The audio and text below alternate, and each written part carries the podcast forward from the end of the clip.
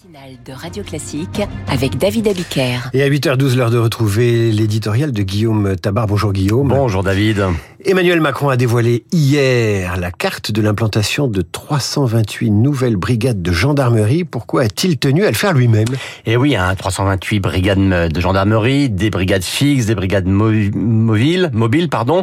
Il y a une volonté de créer un effet masse et vous savez, c'est important pour les politiques euh, publiques que l'on puisse dire qu'il y a clairement un avant et un après. Mais surtout, si Emmanuel Macron a fait ces annonces, c'est que l'on touche à deux thématiques importantes, la sécurité d'une part, la ruralité d'autre part, et qui sont deux thématiques où le bilan d'Emmanuel Macron est souvent contesté, ou en tout cas n'est pas euh, reconnu, et puis qui sur le plan politique sont deux thématiques qui sont du carburant pour le Rassemblement national. Euh, donc la sécurité, c'est une évidence, mais peut-être plus encore euh, la ruralité dans la mesure où il y a un sentiment d'abandon, un sentiment de relégation de la part de ces territoires, qui est l'une des thématiques politiques du moment. Et puis enfin, avec ces annonces, c'est une première réponse finalement aux émeutes d'avant l'été, car euh, de nombreuses petites villes aussi ont été concernées. Or, la gendarmerie, ça concerne euh, ces petites villes.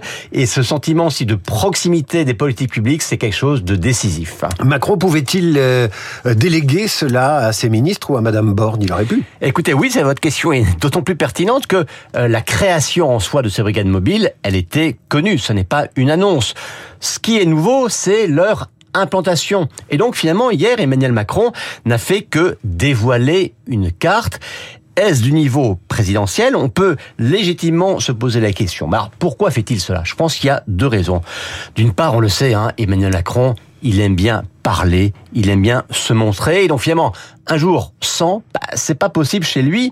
Donc il saisit toutes les occasions, euh, tous les prétextes pour pour parler.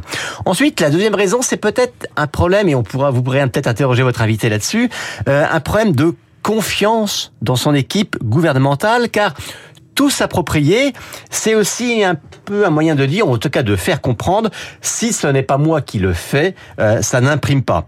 Et puis en fait, euh, il, a, il a ajouté une télévision à France 3 hier soir à 19h à peine une semaine plus tard que sa dernière intervention télévisée euh, sur TF1 et France 2, c'était dimanche dernier. Et ça, c'est une autre question. Est-ce que la surexposition ne conduit pas à la banalisation? Alors, est-ce pour ce président téléphage une manière de convaincre que son deuxième mandat n'est pas aussi flottant, flottant, c'est votre expression, que certains le prétendent bah, Il y a de ça, car finalement, c'est la même question qui se pose depuis sa réélection. Euh, que veut-il faire finalement de ce second, mandat? Euh, On a le sentiment qu'on ne retient que des guerres de tranchées parlementaires.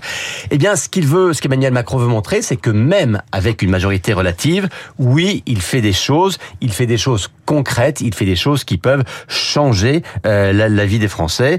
Euh, et c'est ça qu'il essayait de faire passer comme message hier.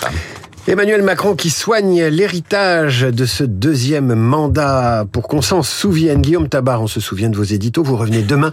Éditorial avec le Figaro. Tout de suite, Agnès Buzyn est l'invitée de